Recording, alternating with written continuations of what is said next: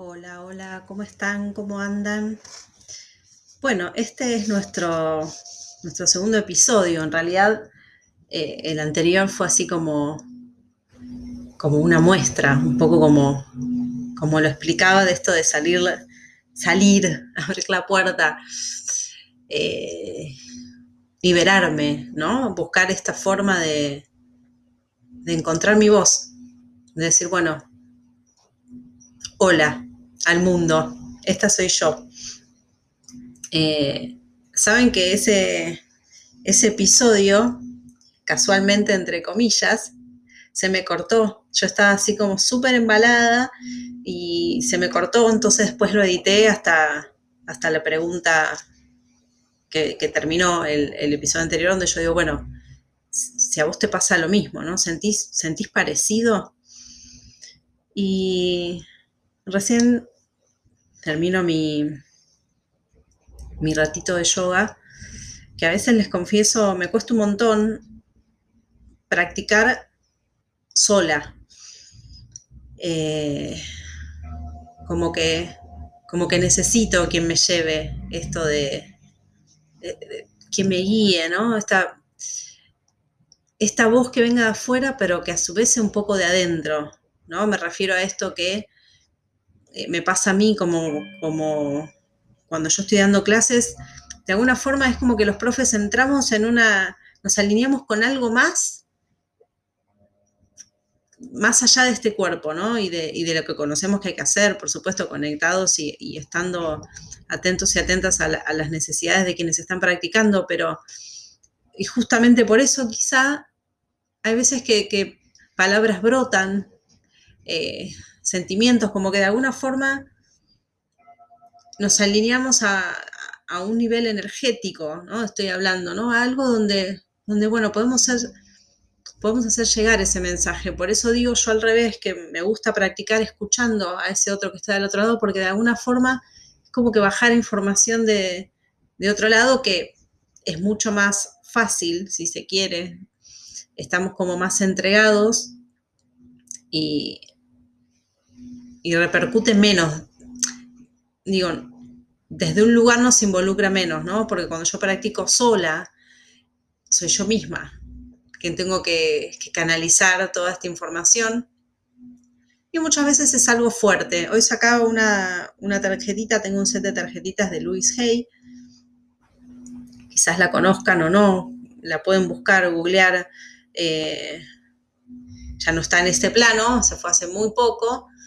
Y, ella se encargó eh, a través de los años de ir trabajando sobre afirmaciones, tiene libros muy conocidos, usted puede sanar su vida, sana tu cuerpo, en esto de, digamos, encontró un poco esta conexión que hay entre todo lo que le decimos a nuestro cuerpo, cómo repercute, ¿no? Desde los pensamientos, qué pensamientos tenemos constantemente, que luego terminan enfermando al cuerpo. Y este es un tema súper delicado y que, enfermemos es multifactorial, digo, no solamente porque yo tenga tal o cual eh, pensamiento voy a enfermar. Por supuesto que no es esta relación directa, pero sí hay una relación entre todo lo que me voy contando todo el día, y que con el tiempo, si no lo trabajamos, eh, se va como convirtiendo en una verdad para nosotros. Y bueno, y, la tarjetita de hoy tenía que ver em, tenía que ver con justamente esto, ¿no? Que detrás de todo lo que yo creo de mí, si yo dejara de poner la mirada por fuera de lo que los otros piensan de mí, de lo que conocemos como que es verdad para todos, de la situación actual del país donde viva, de la situación política, económica, social, si yo termino comprando eso, me alejo, me alejo me alejo y me voy de mi esencia, de mi esencia que no es mía. Digo, es la esencia que tenemos todos. Vieron que en el, podcast anterior yo les charlaba un poco de esto de, de bueno, de que yo estoy bautizada y, que tomé la comunión y que nunca pude del todo eh, identificarme con lo, con lo que plantea la, Iglesia Católica. Esa fue mi experiencia, ¿no? No quiere decir que sea la de todos, pero digo, eh, justamente por, porque nunca sentí en esos momentos que yo tenía poder alguno sobre lo que me pasaba y sobre lo que sentía, porque Jesús y Dios estaban allá afuera. Yo los tenía que ir a buscar a la parroquia o a la iglesia a través de un cura que me iba a, liberar de alguna forma diciéndome que rece tres, cuatro Padre Nuestros y no sé cuántos Ave María. Eh, y yo no sentía que podía llegar a tener alguna, algún poder sobre mí si esto pasaba alguna que otra vez cuando tocaba ir a confesarse solamente. ¿sí? No quiero decir que a través de la oración realmente no sentía algo poderoso porque las oraciones, como los mantras, conectan ¿sí? con esta otra parte. Pero a lo que me refiero es que lo importante de transitar un camino de autoconocimiento y de espiritualidad tiene que ver con que sepamos y estemos claros que, que esa paz, que ese Dios, que esa fuerza que es más grande que nosotros, que ese universo habita dentro nuestro. Y que cada vez que nosotros podemos callar un poco y pelarnos de todas las capas cual cebolla que tenemos, que, que con el mundo nos fuimos poniendo encima, bueno, ahí ya es una verdad. Ahí ya se, ahí ya sé todo lo que necesitamos en realidad. ¿sí? Sacando, por supuesto, aquellas cuestiones eh, físicas y materiales que nos permitan transitar el mundo, las básicas, ¿sí? las necesidades básicas que todos debiéramos tener por ser un derecho humano, la vivienda, el alimento y demás.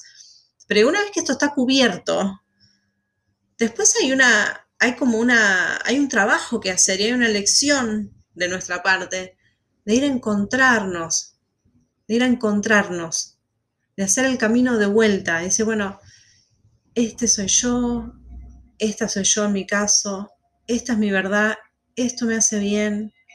Y el silencio, la meditación, la meditación a través de pintar, la meditación a través de cantar, la meditación a través de juntarme a tomar mates con amigos, en nuestro caso yo que estoy en Argentina, eh, el compartir, el preguntarle al otro, ¿cómo estás?